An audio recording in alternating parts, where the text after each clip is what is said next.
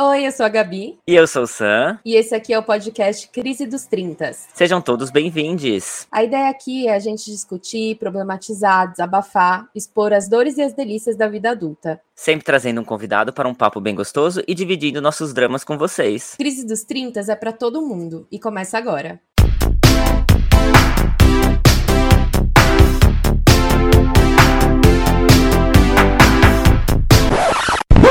Gente, que é um filme? Olá, olá! Bem-vindos a 2023, bem-vindos ao Crítica dos 30 de janeiro. Estamos muito felizes hoje, hein, Gabi? Sim, o ano já começou e os nossos corações de fãs de cultura tá a 100, né? Tem muitos anúncios do que vem por aí, reuniões de nomes da nossa adolescência na música, muitas coisas que esse ano tá reservando. Sim, já começamos 2023 com aquele gás, com muitas novidades já de cara. Nem precisa agradecer, tá? Mas para você que chegou aqui agora, a gente vai explicar novamente o que é esse episódio especial que acontece uma vez por mês aqui no nosso podcast, o Crítica dos Trintas. Bom, basicamente ele é aquela coisa que todo mundo fala, ah, imagina que bom seria trabalhar o que a gente ama. E aí eu e o Sam, a gente ama ver série, ama em shows, ama qualquer coisa relacionada à cultura e decidiu transformar tudo isso em um capítulo especial que a gente publica uma vez por mês. Então, assim como Crise dos 30, o Críticas ele já fazia parte da nossa rotina, com nossos amigos indicando várias coisas. E aí a gente resolveu compartilhar isso com vocês. Então, é um capítulo em que basicamente a gente analisa e conta o que é que a gente acha que tem de bom por aí. Não se preocupe que a gente não dá spoiler aqui, tá bom? Mas no final desse episódio a gente tem sim spoilers sobre a nossa segunda temporada de entrevistas. Ela vem aí. A gente conta mais no final do episódio, certo, Gabi? Certíssimo. Enfim, a gente tá que nem 2023, todo novinho em folha, cheio de novidades. E para começar esse ano, né, Sam, com chave de ouro, a gente tinha que trazer é, a nossa ansiedade pra mesa e falar das nossas expectativas para esse ano. Amo! Por isso que eu curto tanto crítica do dos 30. Ele é livre para fazermos como a gente quiser. E para começar o ano, resolvemos ter um convidado aqui que gosta da coisa tanto quanto a gente, certo? Faz as honras, Gabi. Claro que tinha que ser o estreante das dicas de cultura dos convidados. Ele que já leu mais livros do que cabem na Livraria Cultura em São Paulo. E enfim, provavelmente muito mais do que eu você vamos ler em duas ou três vidas, mesmo que a gente reencarnar, né? Como bibliotecários. Ele sabe falar sobre todos os temas que a gente vai tratar aqui nesse capítulo com muita maestria, né? Venha pra cá, Wilson. Aê! Olá, olá, muito obrigado. É um prazer voltar ao Crise dos 30, agora nesse especial. Muito, muito feliz de estar aqui com vocês, compartilhando algumas dicas. E como a Gabi disse, eu tenho muito livro da minha estante que eu não, não, não li ainda. Então, não li todos. As pessoas vêm na minha casa e perguntam, você já leu tudo? Eu falo, não, não li tudo. eu vou morrer sem ler todos os meus livros. então, gente, é normal ter livro que você não leu. Exatamente, me sinto menos culpado. E também não sou especialista em tudo. A Gabi manja muito mais de música do que eu. Eu sou mais do livro e dos filmes. Gabi é mais das séries e da música, então. Eu sou da bagaceira, né? Eu sei que a fulana teve no episódio tal de Friends, mas quer falar o quê? De geografia? Sobre os temas da atualidade? Não sou a pessoa indicada. Mas esse é o bom desse capítulo. Cada um aqui vai ter uma coisa para contribuir. Exatamente, esse é o intuito. Sim, então bem-vindo à nossa mesa de palpiteiros, Will. Enfim, como eu falei, o programa de hoje ele vai ser mais sobre o que a gente quer ver em 2023, com algumas coisas que a gente também tem visto ultimamente, alguns comentários. Eu vou começar dizendo que eu escutei a dica do Sam do capítulo passado, que também era uma dica do Wilson, e mergulhei em assistir Ruptura, que para quem tá assistindo em inglês chama Severance da Apple TV.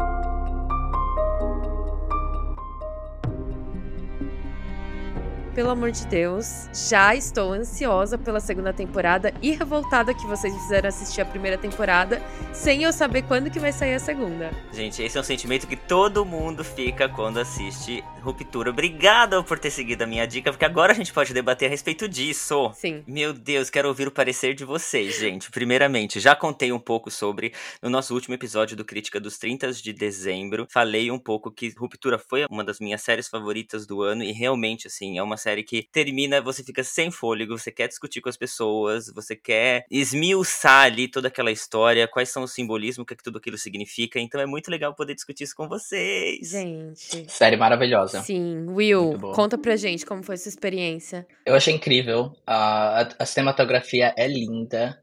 O jeito que eles conseguem te transportar. Então, acho que o Sam falou bastante na, no episódio que ele falou da crítica, Mas é, ele, você, toda vez que você vai pro trabalho, você entra no elevador e suas memórias se apagam quando Sim. você chega no trabalho e é subterrâneo, então tem aquele clima de lugar fechado, aquela agonia de estar naquele lugar. Os departamentos não se comunicam, então ninguém muito, sabe muito bem o que, que, as pessoas fazem ali. E o elenco é ótimo, achei fantástica a série e tô muito, muito ansioso pra, pra próxima temporada. E o final, se vocês chegarem no final, vocês vão ver porque a gente tá tão ansioso, porque é um final excepcional, é muito bom e deixa com muita vontade de, de, de ver mais. Desesperador. Uhum. Desesperador. Eu acho muito interessante que, por mais que seja, né, entre aspas, uma realidade distópica, você separar isso, as memórias e seu cérebro, tava assistindo e me deu um insight de que isso é muito o que a gente faz quando a gente tá no emprego que a gente odeia. A gente se força a ir pra lá todos os dias, mesmo contra tudo que a gente deseja, e é um ato de ódio, assim, é uma, uma falta de amor próprio gigantesca, mas que ali tá expressado em duas personalidades diferentes, né? Sim, o que mais me toca realmente é que, como a gente passa grande parte do nosso dia e da nossa vida dentro do nosso trabalho, se você for contar, né, cinco vezes por semana, o básico isso, né, oito horas por dia, e, e a gente sabe que na nossa realidade as pessoas trabalham muito mais do que isso, né, então quando você não está satisfeito com o seu trabalho, ou quando você não gosta do que você faz, ou quando você nem entende, na verdade, o que você faz, te faz com que você torça para que aquele período passe rápido, né, e na verdade você está pedindo ali para que a sua vida passe rápido, onde você não curta, onde você né, não aproveita. Quando chega no final do expediente é quando você realmente começa a viver. Então isso me faz refletir se a gente tá num sistema correto, sabe? Se a gente trabalha tanto para quê, sabe? A gente trabalha, né, por quê? Enfim, essa série faz muito muito a gente refletir sobre como a gente trabalha atualmente, sabe? Como é que funcionam nossos sistemas de trabalho, nossos escritórios, né? Tipo, como é chato, como é boring, como é triste, como é depressivo, como você precisa fazer, cumprir, cumprir metas a troco de quê, sabe? Para quem ganhar, sabe? Waffle. É, sabe? Para você ganhar um chocolatinho e aí postar nas redes sociais, ai, eu tenho o melhor chefe do mundo, porque você ganhou um sonho de valsa, sabe? Então, realmente, a, a, gente dá muito tempo da nossa vida em troca do nosso trabalho, né? Em troca do dinheiro. E aí é bom a gente refletir, gente, será que a gente tá aproveitando isso? Como é que a gente aproveita? Como a gente pode, né, conciliar as duas coisas? A ruptura, né, no caso, faz muito a gente refletir sobre isso. E fora uma umas reviravoltas assim que misericórdia. Sim, não, é muito, muito inteligente, muito bem construída a série. Até as coisas que a gente acha que são falhas, a gente vai entendendo depois que, na verdade, eles vão, vão explicar tudo. Bom, a gente ali no uhum. período que morou em, em Dublin, não sei se, se pro Sam também marcou muito, que eram essas denúncias de pessoas que trabalhavam para terceirizadas de grandes organizações de como Facebook, uhum. Google e tal. E meio que é uma vida um pouco assim, de que você entra no seu trabalho, você não pode entrar com o seu celular, você não tem contato com o mundo externo. Então, guardadas as devidas proporções de você uhum. não ter a memória, existem empregos hoje em dia, que são empregos reais de gente que entra ali no escritório, então você não pode comer na hora que você quer, você tem que ir no, ao banheiro, você tem um limite de tantos minutos ao dia, você não pode estar com seu celular, então os seus familiares têm ali um telefone geral para se acontecer alguma coisa muito séria te ligarem. E é, é um uhum. reflexo muito muito exagerado da realidade, mas me dá um pouco de medo imaginar que pode inspirar as pessoas, as empresas, de que essa é uma boa maneira de Sim. produtividade. Na verdade, vem essa robotização, né? Não somos robôs, né? Não devemos ser tratados como se trabalhássemos como robôs, né? Como se não tivéssemos necessidades normais, né? Enfim. Agora, com essa polêmica daquele chat de inteligência artificial que você pode colocar, você dá o, a, o comando e ele cria um texto para você, né? Então estão falando muito essa semana, essas últimas semanas aqui de como pode tirar várias, vários empregos de pessoas que trabalham com como escritor, é, de jornalismo, copy editing, várias outras profissões, até de, de programação de computador, que você também pode pedir programação, o chat vai, vai programar para você, é assustador, né? O que a gente pode. E aqui estão demitindo, esse ano já demitiram muito, milhares centenas, não centenas, mas dezenas de milhares de pessoas do, de, de tecnologia, Salesforce, Google, Meta, que estão demitindo muita gente.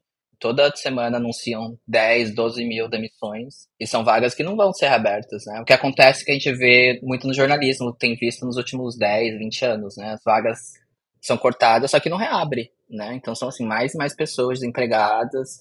A precarização total do trabalho, e aí mais e mais gente fazendo coisas que não, não tem paixão, não tem, né, não tem tesão em fazer, nessa, nessa loucura que o Sam falou, que, a Gabi falou também, de, é, de ruptura, acho que consegue perfeitamente mostrar pra gente. Acho que... Não, capta muitas coisas, capta um desespero também de você. O que que levou essas pessoas a irem para esse emprego? Porque, claro, né, ali os funcionários têm uma casa própria, tem carro da empresa, então essas pequenas coisas, pequenas grandes coisas, que é o que todo mundo almeja ter, mas em troca da sua memória. E realmente aqui também a situação, né, aqui na Europa não tá fácil. Esse do ChatGPT, eu tava pesquisando outro dia, entrei. Ele escreve roteiro de série. Então, eu que sou muito fã de Friends, coloquei ali um, ah, escreva um episódio de Friends em que a Mônica e o Joey discutem. E ele vai e ele escreve. O, o roteiro, assim, tipo, não sei quem entra na sala, com o mesmo senso de humor de cada personagem. As piadas não são engraçadas, claro, ele talvez não tenha essa humanização toda, mas ele escreve códigos, então eu vejo muita gente tentando migrar para a área de programação, de tecnologia, e aí, de repente, em janeiro, em uma questão de semanas, essa, ferramenta explode. Eles estão com o próprio navegador deles, que é para teoria para competir com o Google, que é o you.com. E aí você fica pensando, cara, tá todo mundo buscando uma alternativa para ter emprego, só que tudo vai muito rápido, não, não existe uma solução, uma carreira que vai te dar dinheiro hoje em dia, né? É complicado, é complicado. É, gente, você que não assistiu, vai assistir para poder comentar com a gente. Vale muito a pena a gente ter essas reflexões, sabe? Você debater com as pessoas que estão próximas a você, pra gente tentar mudar ou tentar entender o que que tá acontecendo, né? Acho que é bom. Sim, se precaver. Eu vou jogar aqui uma outra série que eu vi a semana passada, gente. Foram seis capítulos de 50 minutos em uma noite só, porque eu não consegui parar de ver. The White Lotus, da HBO Max. Gente, essa série fez um burburinho aí enorme ano passado. Claro, eu me guio muito pelas resenhas incríveis da Isabela Boscov. Ela teceu elogios a respeito da série. Falou que o mundo se divide em várias categorias: quem gosta de coentro, quem não gosta, e quem gosta da primeira temporada ou da segunda de White Lotus. The White Lotus é um polígono com inúmeros vértices, e cada ângulo que se forma entre um personagem e outro é um ponto de tensão. Tudo é comprar ou usar os outros, tudo é manipular ou humilhar os outros. E a fervura lenta em que o Mike White leva esse acúmulo de fricção é uma coisa notável. Uma comédia bem malvada, é verdade, mas isso não é culpa do Mike White, isso é culpa da humanidade. Não assisti a segunda temporada ainda, mas eu já quero aqui debater com vocês. Quem explica um pouco a história para todo mundo se situar? Olha, foi o Will que me indicou, então se ele quiser explicar. Eu assisti a primeira temporada faz bastante tempo, mas White Lotus é essa rede de resort super chique, super luxuosa. Então a primeira temporada se passa no, no Havaí. Então é muito interessante porque é, é bem a divisão do, das famílias super ricas, totalmente é, sem conexão com a realidade, vivendo naquela bolha de privilégios e riqueza. Sem entender o que a classe trabalhadora passa. Agora vamos voltar voltando ao tema, né? Da, uhum. da classe trabalhadora, do que os trabalhadores sofrem. Então tem essa divisão bem clara na primeira temporada e é muito interessante os conflitos, né? Tem o, o um personagem que é o, o, gerente do hotel que é incrível. É, não vou dar spoilers aqui, assistam, mas é um dos personagens principais, é o gerente do hotel. E a segunda temporada se passa no, no sul da Itália, na Sicília, com uma pegada um pouco diferente, outros temas, mas também muito legal. Eu gostei, acho que eu gostei mais da primeira temporada, mas eu amei as duas. As duas são muito, muito boas. E a terceira vai se passar, acho que no sudeste da Ásia, se eu não me engano. Vai ser um tema mais místico tal. Já anunciaram que vai ter terceira temporada. E eu tô bem, bem empolgado, mas é, é muito boa. As, as, duas temporadas são muito boas. E acho que explicar esses conflitos humanos, tal, mostrar essas divisões de classe de forma tão clara, mas também complexa, é muito, muito legal. Não, é uma série. E o elenco, né? Acho que quem tá ali nas redes sociais acompanhou todos os prêmios que é a Jennifer Coolidge, a mãe do. é a mãe de Steve, de American Pie, pra quem é da nossa geração.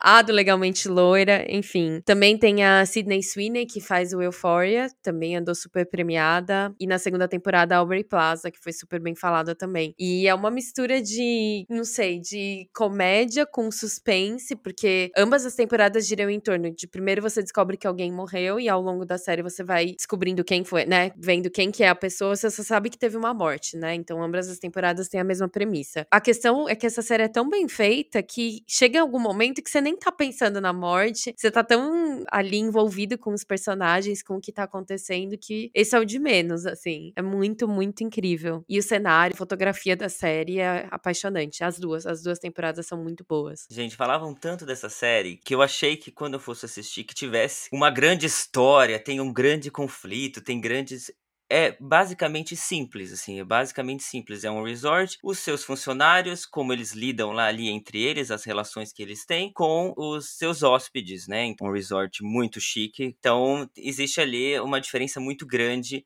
economicamente falando. O que mais me impressiona, assim, no roteiro, que é muito bem escrito, por sinal, é quando é que a gente vê esses jogos de poderes, né? Entre os hóspedes e os funcionários do hotel. Que, enfim, tanto eu quanto a Gabi, a gente já esteve do outro lado do balcão, né? A gente sabe quais são esses sentimentos de pessoas que se sentem superior a outras, né? Tipo, quando eu morei na Irlanda, né? Fui lavar pratos, trabalhei na cozinha, fui atendente de balcão. Acho que o intercâmbio ajuda muito, né? A abrir um pouco esses olhos e ler um pouco mais criticamente esses papéis sociais, onde um tá ali para servir e o outro para ser servido, sabe? Acho que todos, sem exceção, se pudessem experimentar ambos os lados por um tempo, acho que haveria uma maior equidade, né? Nessa relação. Felizmente, eu não tive episódios muito desagradáveis nesse período. Houveram sim alguns momentos onde eu percebi que estavam usando aí desse jogo de poder em cima de mim, mas acho que consegui me sair assim bem quando isso aconteceu. Porém, eu sei sim de amigos que já sofreram muito com isso e, e pelo que eu bem me lembro, quanto mais rica for a pessoa que você tem que servir ali, né, mais esse jogo de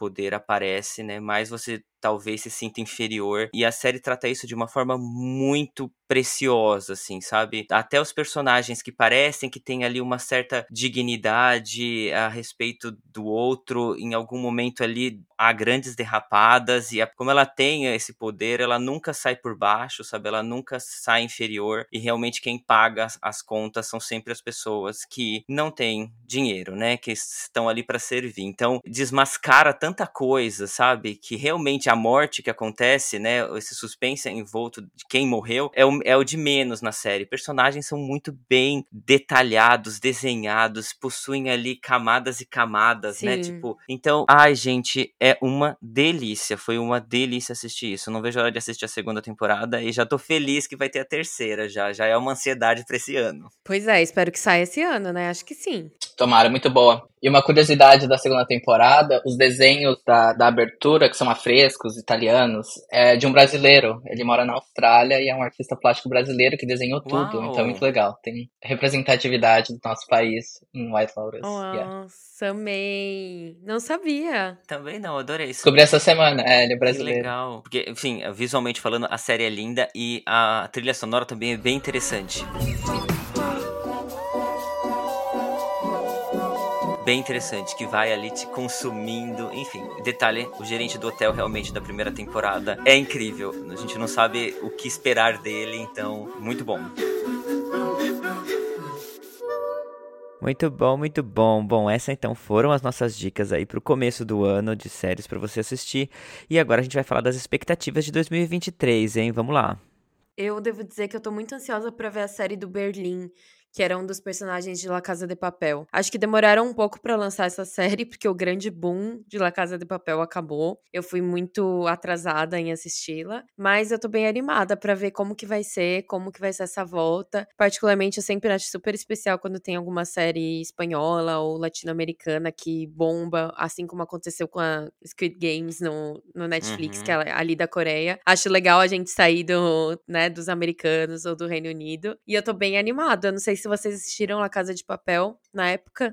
Eu só vi a primeira temporada. Preciso voltar. Bom que você me lembrou. Foi uma das que eu preciso voltar pra, pra ver a continuação. Gente, eu vou levar mais um puxão de orelha aqui, porque eu ainda não assisti. E toda vez que eu falo isso, todo mundo olha pra minha cara, do tipo, meu Deus, você precisa assistir. Eu ainda não consegui assistir. É, sei que isso foi um fenômeno, sei da história, mas ainda não, não consegui assistir. É bem boa. Então é uma das coisas que eu estou esperando pra 2023. Além das segundas temporadas de todas essas séries maravilhosas. Tem alguma aí que vocês têm na manga? Eu tenho uma que eu trouxe, que é a quarta temporada temporada de Succession. Voltando, eu só assisto essas séries que é de pessoas ricas. mas se ferrando, pelo menos eles estão eles estão se dando mal ali um pouco, né? Eles continuam ricos, mas tem todo o drama. E mostra muito que não adianta você pode ser bilionário, que você vai ter muito conflito, que você não vai estar tá feliz. Eles ficam ali, é uma família que fica lutando por poder, lutando por dinheiro. Eles têm um conglomerado de mídia, que vai além de mídia, na verdade. Eles têm parque de diversões. É uma família muito rica, inspirada nos Murdoch, que são os donos da, da Fox News e, e outros conglomerados pelo mundo. E então é a família lutando para ver quem vai suceder o pai, o patriarca, né? Então são, são três irmãos e uma irmã, e todo o drama ali. E a quarta temporada eles estão a ponto de vender a, a empresa para um grupo de tecnologia e tal. Então estão vendo como, como essa dinâmica vai, vai acontecer, mas é incrível. Os atores são muito bons, né? todos eles. Já foi bem premiada também. E a quarta temporada vai ser. Vai, acho que nesse primeiro semestre, que é primavera daqui, então é. Acho que vai sair no primeiro semestre, provavelmente por volta de maio, na HBO. Séries da HBO são muito uhum. boas, em termos de produção, de fotografia, de elenco. Muito legal, gente, mas o que, que tá acontecendo, né? São tantos streamings já que, uhum. que, meu Deus, a gente não tá conseguindo acompanhar, gente. Vamos fazer um só aí, pelo amor de Deus. Vamos unificar, por favor. Até porque tem eh, algumas especificações de cada um, por exemplo, isso da Apple TV. Eu acho que Ruptura não, não teve o alcance pelo menos entre os meus amigos ali brasileiros, porque a maioria não tem Apple TV também. Mas enfim. E essa, esse excesso de streamings afetou uma outra coisa que é o cinema. Eu, particularmente, depois da pandemia, eu fui ao cinema uma vez, porque tudo é disponibilizado tão rápido para você alugar de casa ou que sai diretamente no streaming. Mas de qualquer maneira, eu queria saber para esse ano se vocês têm algum filme que vocês querem muito ver. Um, o meu é o Duna, a parte 2 do Duna, que vai sair que no segundo semestre. Eu tô bem empolgado. E esse acho que é importante que a Gabi falou isso, porque esse é um, é um filme que vale a experiência numa sala de cinema. Our planet Arrakis is so beautiful when the sun is low. Rolling over the sands, you can see spice in the air porque é, a experiência que eu tive do primeiro, a, a parte 1 foi muito legal. Ver no cinema, aquela IMAX. Faz diferença. Alguns filmes você vê na, na sala de cinema e estou bem empolgado. Chalamet e Zendaya juntos, não tem como dar errado. e tem o Timothy Chalamet também, alguma coisa assim, aquele ator, gente. Ai, meu Deus do céu, um fofo, um lindo. Sim, tô bem empolgado. A história é meio clichêzinha, né? Aquela coisa, né? A primeira parte foi o conflito, né? A família dele destruída, agora ele vai em busca de vingança, né? Se passa em outro planeta e tal. É, eu nem sou muito de ficção científica, essas coisas, mas eu gostei bastante do. Não li o livro, mas gostei bastante do filme, do primeiro, e tô empolgado pra, pra ver a parte 2 no cinema. Tem uma pergunta para você, Will. Você que. Você é a pessoa que leu o livro primeiro e depois vê o filme, ou vice-versa? Eu acho que depende.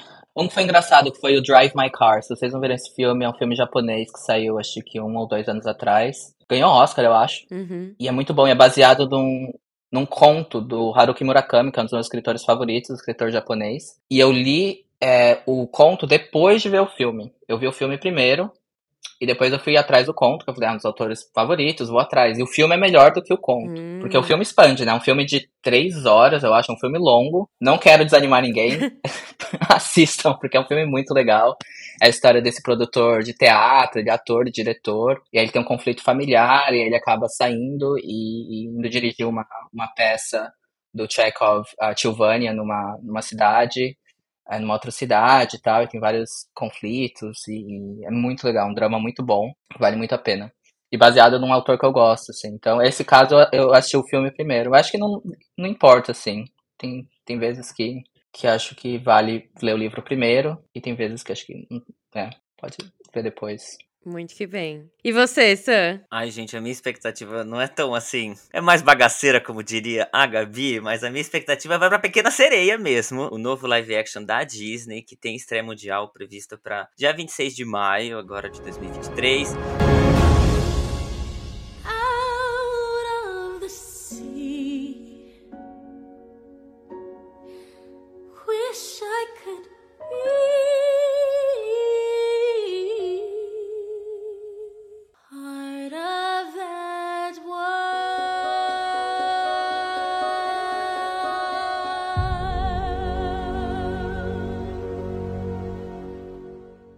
Animação da Pequena Sereia é de 89, talvez por isso que tenha aí se tornado a minha princesa favorita da Disney, porque ali me acompanhou ali no crescimento. Enfim, eu lembro que eu tinha uma fita cassete, gente, que vinha com um livro acompanhado, e aí você colocava a fita e você ouvia o filme, na verdade, e acompanhava com o livro, assim, né? Era uma opção pra época, porque até porque VHS, videocassete não era tão comum na casa de todo mundo nesse, nesse período, né? Por que minha expectativa? Bom, primeiramente porque o trailer que a Disney lançou no ano passado é uma cópia idêntica do trailer original da animação, então a gente pode esperar que o live action vai ser muito parecido com a animação. Segundo, porque a atriz Halle Bailey foi convidada para interpretar Ariel, já causou muita polêmica com algumas pessoas que insistem em dizer aí que a atriz não se parece com a Ariel da animação, mas a gente sabe que isso tem outro nome, né? Racismo mesmo. Bom, causou um movimento também reverso, porque viralizou um vídeo muito lindo de algumas meninas negras vendo o trailer do live action pela primeira vez e se vendo ali representadas, emocionadas. Eu chorei. Se você não viu esse vídeo ainda, busca aí na internet que você vai encontrar. E a história, bom, a gente sabe, é a mesma, né? Uma jovem sereia que faz um acordo com uma bruxa do mar para trocar sua voz por pernas humanas para que ela possa descobrir o mundo e, enfim, impressionar um príncipe, né? Tem muito close errado nessa história,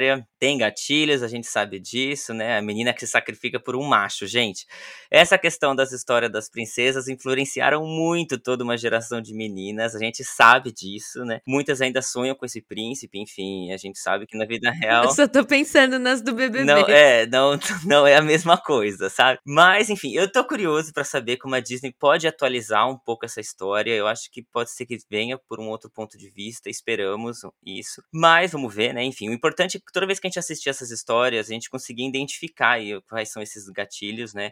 Isso é uma coisa que a gente fala muito, eu e a Gabi, a respeito de Friends, porque Friends tem muito close errado em várias coisas, tem muitas atitudes ali super machistas, enfim, que a gente consegue identificar hoje não não deleta todo o legado que Friends tem, a gente continua muito fã, a gente dá risada, mas é bom a gente saber identificar o que tá errado, enfim, e que isso não se deve mais usar, ou que, enfim, são atitudes inconsequentes, digamos. Então, eu acho que a Pequena Sereia vai surpreender e é muito legal, de alguma forma, ver que a gente vai ter Princesa Preta existindo sim, que meninas vão ser representadas nisso, e, enfim, é uma expectativa para mim. Ai, mas olha, você falar isso de Friends, eu venho sempre com o meu baldinho pronto para passar pano para tudo que eles fizeram de errado. Ai, gente, o meu rodo tá aqui preparado. Não, é, é lindo. Eu acho que talvez, né, a Disney também já tá nessa nessa vibe de também tentar se reinventar, colocando aí personagens aqui e ali. Recentemente saiu a série da Velma na HBO, que também trata dessa bissexualidade dela, né, a Velma do Scooby-Doo. Acho que é importante para as crianças, cada vez mais a gente, enfim, você nasce num mundo em que é falado tanto sobre os,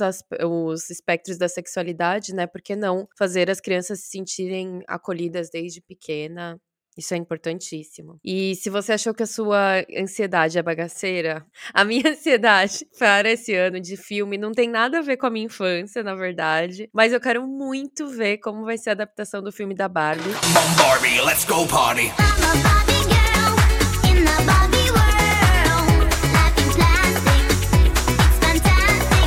Ah, eu assumo, gente. É porque a, a diretora, que é a Greta Gerwig, eu amava ela como atriz. Sempre achei ela incrível. Enfim, ela a, a estreia dela como diretora foi com Lady Bird, que é um filme que fala lindamente sobre a relação de filhos e pais, especialmente filhas e mães. Eu fiquei muito emocionada vendo esse filme, acho sensacional.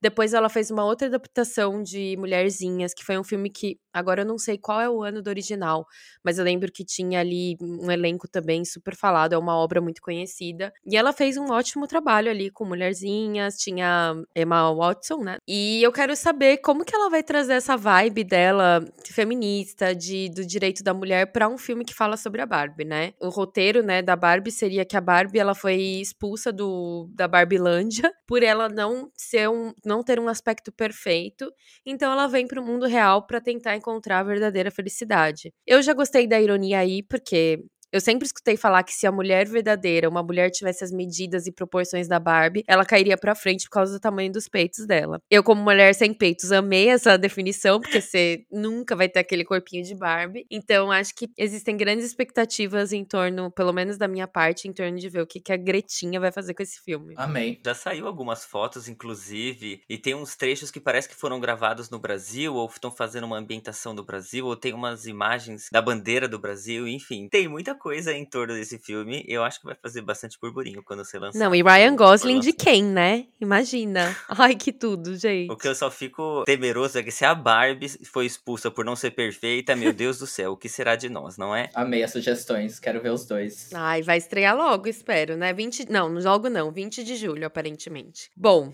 seguimos então, gente, nossas expectativas. Seguimos. Olha, acho que agora o setor especialista vai ser o Wilson mesmo, porque de livro, eu tô com uma eu tinha uma expectativa muito grande ano passado. O Wilson sabe da minha fissura que eu queria achar, queria porque queria achar o livro do Matthew Perry, a autobiografia dele. But we had our best friend's interest at heart. Could I be more sorry? No fim, consegui achar aqui em inglês pra eu poder ler, né? Porque queria compreender exatamente como ele tinha escrito. Então é muito provável que agora em 2023 ele seja traduzido para todos os idiomas. É a autobiografia dele, que foi o intérprete do Chandler. Isso tudo que a gente fala aqui sobre os closes errados de Friends, nem entra ali no, no tema do livro, porque é muito foda pra mim ver que meu personagem favorito tava lidando com um vício, com os problemas dele com álcool e com drogas, e ele relata tudo assim, sem a menor. é, se tratando assim com a mesma falta de amor próprio que parece que o levou aos vícios. Ele é muito duro com ele mesmo, e é, é um livro que tem sido. Eu tô amando ler, amando conhecer a história dele melhor, mas também é muito triste porque você nunca sabe o que, que a pessoa tá, tá passando, né? Os problemas que ela tá enfrentando. E ele, que tinha tudo, e ele menciona isso no livro muito, ele tinha tudo pra ser a pessoa mais feliz do mundo. E ele só queria ficar trancado, bebendo e se drogando, assim. Então, a minha expectativa é que esse livro seja lançado em português, em todos os idiomas, e que ajude, que é o intuito dele, né? Falar que é possível você lutar pela sua vida e você tentar buscar uma maneira de lidar com os seus vícios e com as suas adições. Conta pra gente mais ou menos quanto que ele ganhava por episódio de Friends. Então, a partir da, prim- da nona temporada, eles estavam ganhando um milhão. Na última, eles estavam ganhando um milhão e cem por episódio. E ele conta, assim, que os valores que ele gastava, os valores que ele foi pago pra fazer os filmes, então. Assim, era só um mais maior que o outro. Ele fala, nunca foi um problema pra mim mudar de casa. Eu- ele tem casa, ele conta que as casas dele todas tinham as melhores vistas da cidade. Ele sempre teve os carros mais fodas e mais caros. Dinheiro pra eles nunca foi um problema, graças ao Ross, ao David Schwimmer, que na primeira temporada pediu pra que todos eh, negociassem o mesmo salário, porque o Uhum. David Schwimmer na época era o mais conhecido e todos os outros não. Mas enfim, todos eles ti- tiveram sempre o mesmo valor Não sabia disso. Que legal. Era por episódio. por episódio. E aí ele falou: a gente chegou na última temporada ganhando 1 milhão e 100 e disse pra eles que a gente não queria fazer uma temporada completa, que eram 24 episódios, burros que fomos, ele escreve. E eles aceitaram, ou seja, eles estavam pagando mais por menos, mas era até hoje, né? Friends é tudo que você bota o logotipo de Friends, tem alguma Gabriela que vai Uhum. comprar, sem dúvida. Sim, eu ainda tenho a camiseta que você me deu, do- sua camiseta dos Friends aqui comigo, Gabi. Ah. Sim. Pode mandar, Will, seus livros. Sim, a gente sabe que é mais de um. É um só, na verdade. Na verdade, são dois, porque é a mesma autora. É uma autora mexicana. O nome dela é Fernanda Melcor. Ela é incrível. Eu li o livro dela pela primeira vez agora em dezembro. É um livro que chama Paradé. E ela tem um livro publicado já no Brasil, que eu pesquisei aqui, que é o Temporada de Furacões. Saiu pela editora Mundarel em 2021. Então ela já está publicada no Brasil. Eu não sei se o Paradé já saiu também. Ela é incrível. Esse livro dela é bem violento, assim. Você tem que estar pronto, porque é uma linguagem forte. São, acontecem coisas pesadas ali. Se passa num condomínio de luxo. Em, acho que em Veracruz, no, no México. E é esse menino pobre, assim, ele tá todo ferrado. Ele trabalha na limpando a piscina tal. Então ele tá, ele tá muito revoltado, ele entende né, a injustiça, ele vê aquele condomínio de luxo, os vizinhos, é, as pessoas, como, eles, como os, os funcionários são tratados. Então ele tem muita, muito ódio, assim, da burguesia mesmo. Vamos dar nome aos, né, aos bois aqui. Aham. E aí ele conhece um outro menino que é morador, que é um menino um psicopata, digamos assim, porque ele é um psicopata.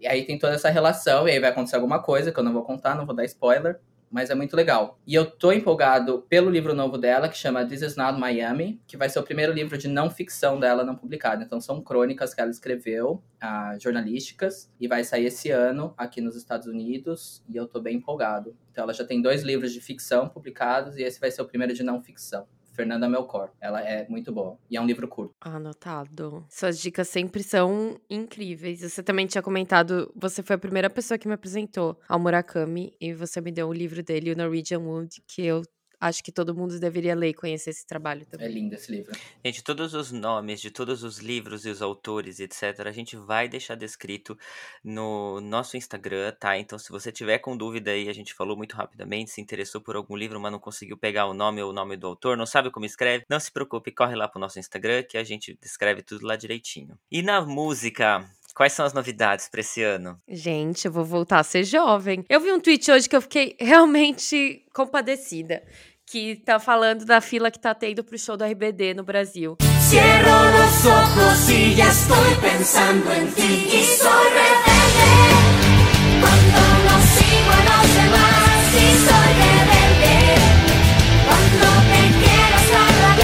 assim, quando você tinha 15 anos, 14, na época que eles lançaram, até fazia sentido. Mas a menina falava assim: gente, vocês estão na fila com 30 anos de idade, vocês não trabalham, não têm filhos, não têm dívida.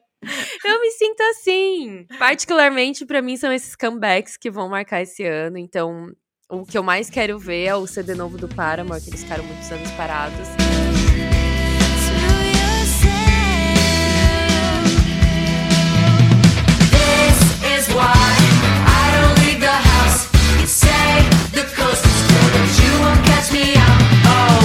E apesar de eu estar revoltada que eles só não anunciaram shows na Europa, eu acho que vai ser maravilhoso. Também vai ter o que? O RBD, que acabei de mencionar. Teremos NX0, que andaram soltando um teaser. Ou seja, todas essas reuniões de infância que fizeram a minha infância mais sofrida, mais emo.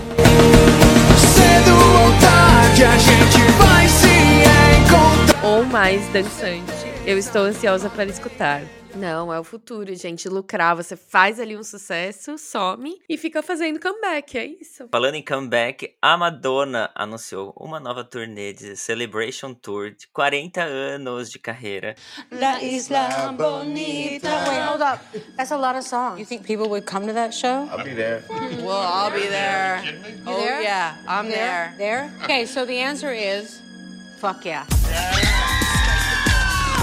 Então eu também tô com uma expectativa bem alta. Ela já lançou algumas datas aí, já lançou alguns locais, enfim. é, acho que a maioria é final desse ano. Mas vamos ver se a gente consegue acompanhar aí. Vamos ver os preços, vamos ver as datas que ela vai lançar. Não sei ainda quais são os- todos os locais que ela vai fazer o show. Não sei se desce pro Brasil, se vai pra América Latina. Esperamos que sim, porque Madonna tem muito público no Brasil, aliás, no mundo Sim. inteiro, né? É uma, é uma diva e espero que essa turnê seja muito emocionante. Nunca fui no show da Madonna, então se eu conseguir, vai ser um escândalo, não vejo a hora. Sim. E você, Will, o que, que vai ter por aí? Eu adorei essa temática, porque eu vou continuar no mesmo tema. A banda que eu quero ver é o Blink 182. I will not go. Turn the lights off.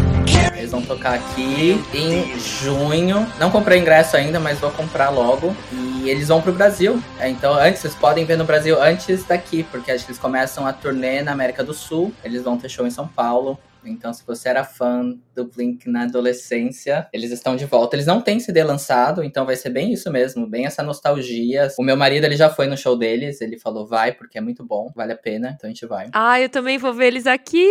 O meu adolescente tá assim, polvorosa, porque eu sempre quis ver. Finalmente vai acontecer. Não, e a formação original, né? Ou seja, Tom deixou os alienígenas de lado por um tempo, e aí ele resolveu vir, o Travis perdeu o medo de subir num avião, resolveu fazer o turnê mundial. Eu tô amando, eu nem acredito. E o outro show que eu vou ver, que vai ser no dia do meu aniversário, aqui em Berkeley, onde eu moro, vai ser o Lulu Santos, que eu nunca vi o Lulu Santos ao vivo.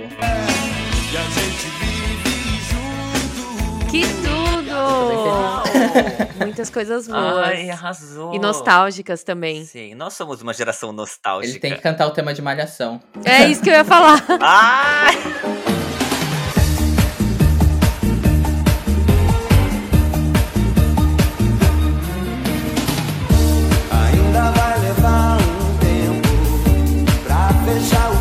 Mas a bagaceira é muito bom, mas é, é bom, é são aquelas músicas que você canta junto, né? que Traz um é calorzinho no coração. Acho que nós três temos a mesma coisa. Às vezes vem algum artista que na- no Brasil eu nem era tão, nossa, eu quero muito ver, mas quando vem pra cá, que você tá nesse ambiente de, de brasileiros e relembrando, e todo mundo via- vai pra esse mesmo lugar da nostalgia, é muito bom. Will, quem vai se apresentar aqui em maio é Emicida, que marca muito a nossa amizade. Eu tô muito emocionada que finalmente ele vai vir pra cá. Quem tem um amigo tem tudo.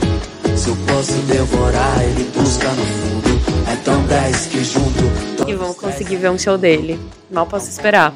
Amo, eu vou procurar pra ver se ele vem pra cá também. E é um dos. E foi Sim, o melhor tá, presente de né? aniversário que eu ganhei o ano passado. Foi o, o vinil do MC da que Gabriela me mandou. Ouço muito. Ai, gente, ele é muito maravilhoso. Amo, amo, amo. Ela tá nessa fase, né? É porque no final do ano passado chegou uma caixa gigantesca aqui em casa e ela me deu uma vitrola, gente. Olha, ah, usar o seu que não é amigo da Gabi, tá bom? Porque, meu Deus do céu, ela deu uma vitrola. Fiquei muito emocionado. Eu tô na fase vinil. Tenho poucos discos ainda, mas ela sabia do meu gosto, ela que sabia que eu queria muito uma vitrola. E, ai, é linda, gente. Obrigado aqui agora pra todo mundo ouvir. É uma qualidade diferente, sem querer ser a velha. é muito bom. Um vinilzinho, ele começa ali aquela. Ah, não, Ai, não tem, não tem gente, comparação. A sensação de abaixar a Amo agulha muito. ali, ó, é, é diferente, gente. É uma experiência, uma delícia. Tô adorando. Sim. E agora, quem sabe, com cada vez mais se popularizando. Aqui a gente não tem muito acesso a discos nacionais, a discos brasileiros. É um pouco, sem querer diminuir, mas é um pouco sempre os mais famosos. Então, às vezes, você encontra um Caetano, você encontra um disco ou outro, mas é super difícil, pelo menos aqui na Espanha, você encontrar alguns vinis mais atuais. Da música brasileira. Mas enfim, temos muito, muitos shows bons, vindo- shows bons vindos por aí nesse Ai, ano. que delícia. Gente, passamos por tudo então. Falamos de música, falamos de séries, de filmes, de livros. E as expectativas estão altas, hein? Tem o Gente- meu álbum! Ah. Tem o meu álbum do ano. Qual que é o seu A gente álbum? não falou de Não. álbum. Meu álbum do ano é Lana Del Rey. It's because she's in a world preserved. Only if you have found já anunciou o novo CD, que é o Did You Know That There's a Tunnel Under Ocean Boulevard? Sai no dia 24 de março. Gente, Já comprei na pré-venda pra Gabriela, vai chegar aí no próprio eu dia não tô 24. acreditando. Essa foi a maior pegadinha da história da nossa amizade. Eu não suporto essa mulher. Eu, eu me recuso a colocar ela nas nossas críticas, a começar o ano desejando algo. Ai, polêmica, polêmica. Olha, polêmica, para tudo. O programa hoje vai explodir com C maiúsculo. Fica aqui com a gente que vai ser demais. Já, a música título já saiu, é linda, como sempre. E ela ficou ano passado sem lançar nada e no ano Graças a anterior ela lançou dois, dois álbuns, né? Lançou dois que foram um sucesso de crítica e público. Claro, Ai, era pandemia, Pra- pra ninguém dizer- lançou nada, dizer- só ela. Tava, tava todo mundo triste, né? em 2021. Eu tô chocada. Mas sério, gente, eu gosto dela. Eu, tenho, eu, eu vou. Eu vou comprar esse vinil. Nossa, não vai, não vai, porque eu vou até sua casa, eu queimo.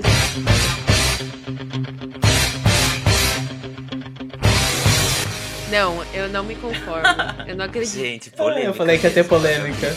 É que, é que precisa ter um dia pra você ouvir, né? É um pouquinho depressivo? É, então você precisa ter um dia ali. Não adianta o dia mais triste do ano você vai ouvir Lana Del Rey e não vai dar bom. Sim. Eu quero deixar aqui escrito que o meu. Eu já falei pra todo mundo, né? Que quando eu vier a falecer, vocês vão ter que fazer uma festa, tocar muita Britney. E eu quero deixar isso registrado que o Wilson tá proibido de tocar alguma música da Lana Del Rey no meu funeral. Porque aí vai todo mundo começar a chorar.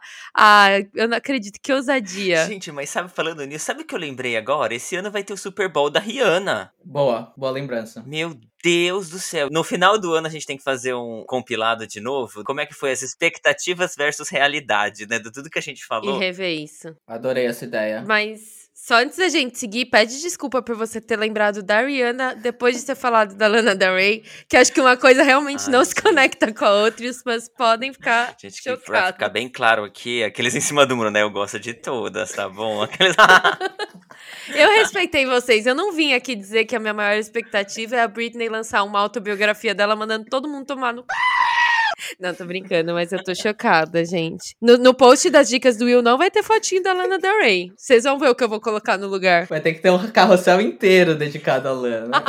eu quero o carrossel Meu inteiro. Deus. Pra você que ficou curioso, vai lá no nosso Instagram, que já vai estar lá, possivelmente. Vai É, ver. Procura Lana Del Rey no nosso Instagram. Vamos recentralizar, gente, porque vão me cancelar porque eu não sou fã de Lana Del Rey. Mas tudo bem. Comentários serão bloqueados. Eu Vou colocar palavra-chave que não é aprovada. Temos alguma coisa a mais que esquecemos? Que cada um que talvez não esteja aí na lista. Segunda temporada de Abbott Elementary, Disney Plus, Espanha libera pra gente, pelo amor de Deus. Ah, não, acho que não. Acho que passamos tudo, hein? Abbott Elementary foi uma sugestão de vocês que eu fui atrás e que série boa. Ainda tô. Acho que a gente já terminou agora a primeira temporada, a gente vai começar a segunda. Ai, tem aí já, tá né? na- Liberado. Que Tem. inveja. Tem. E essa semana ganhou vários prêmios, né? Ganhou o Critics uh, Exato. Choice Award, ganhou acho que o, o Globo de Ouro também, né? Sim. Inclusive, Algum- o é. discurso dela, da protagonista e da criadora da série, é maravilhoso, porque ela tá lá no meio da fala dela, vira e pausa, olha e fala: Oi, Brad Pitt. Chocada. Ai, muito bom. A gente, a gente compartilha esse, esse vídeo também no nosso feed. Pra alegrar vocês depois de ouvirem a música da Lana Del Rey. Ai, meu Deus. Ela nunca vai me perdoar, desculpa, Gabi. Não, você veio aqui só pra isso. Por isso que tava tão animada. Acordou nove da manhã lá, pra poder vir aqui me aloprar. Bom, conte, Sam. Ai, meu- Não, agora a gente podia expor um pouco sobre a nossa segunda temporada dos Crise dos 30, que vai estrear já já, Gabi, ela vem aí. Sim, a gente já bateu o martelo, ela vem aí em fevereiro, gente. A nossa segunda temporada, na verdade, de entrevistas, né, do Crise dos 30. Vai funcionar como a primeira, teremos 10 episódios com entrevistas, convidados muito legais e muitas outras novidades, Gabi. Pois é, e nada mais gostoso do que estar com um dos episódios mais ouvidos, que foi o do Wilson, ao nosso lado enquanto a gente faz esse anúncio, certo? Aê! Sim, obrigada, Will, por transformar nosso pod em um sucesso. A gente ficou super contente. Foi chegando o fim do ano, o Spotify faz aquele, né, o review de como foi o ano. E, nossa, foi muito emocionante ver o alcance que teve, porque, claro, a gente Sim. nunca tava esperando, a gente nunca esperou tudo tudo de bom que surgiu. E a gente sempre fala como a gente faz 100% handmade o nosso programa, né? Então a gente grava, a gente edita, cria, bota as vinhetas que dá pra colocar, edita o que dá pra editar e com nossos microfoninhos aqui. E como eu disse, a gente teve um alcance muito mais do que o esperado da nossa primeira temporada e várias sugestões de como a gente poderia melhorar. E a gente começou a bolar ideias para essa segunda temporada. E entre elas inclui a criação de uma página no Apoia-se, que para quem não conhece é meio que uma vaquinha online, né? O nosso intuito é a gente ter dinheiro suficiente para a gente conseguir pagar a parte, o- a plataforma de produção do nosso podcast, que até o momento a gente tem bancado, né? 100% os dois, e a gente pensou que poderia ser uma boa ideia para quem quisesse apoiar a gente, a gente agradece muito. E como a gente tem o intuito de que o podcast seja um lugar de acolhimento, a gente se comprometeu a doar 10% do lucro recebido para uma instituição que no momento esteja mais necessitada, né?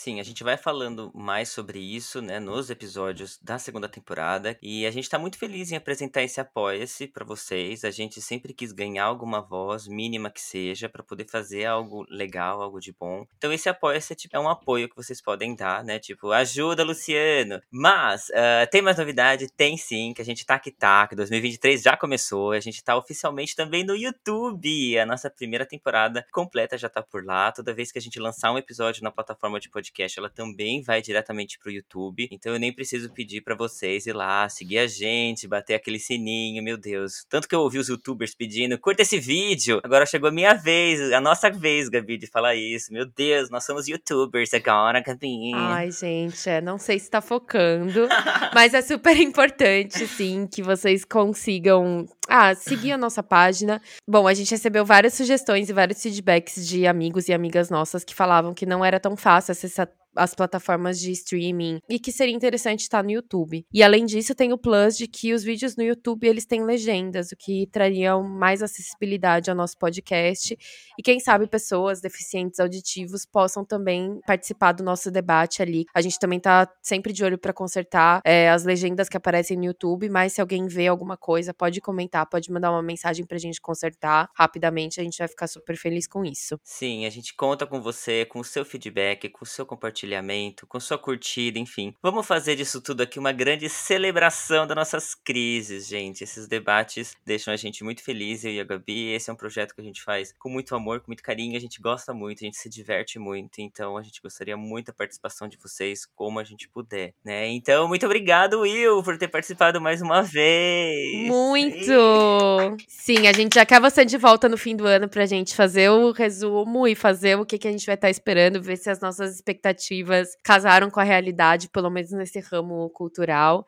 Muito obrigada. Suas dicas são sempre preciosíssimas e vão ser muito úteis pra gente, para as pessoas que ouvem a gente.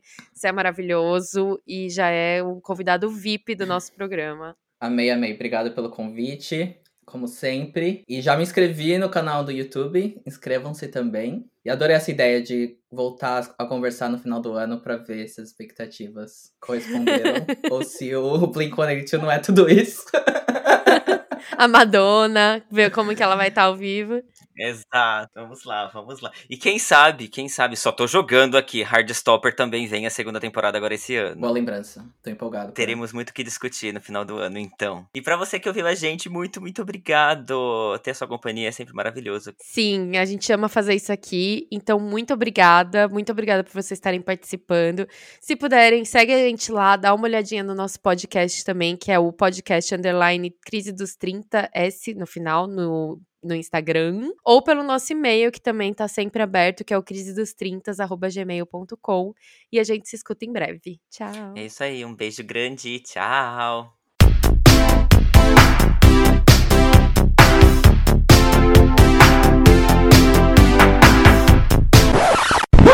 Gente, que isso é um filme?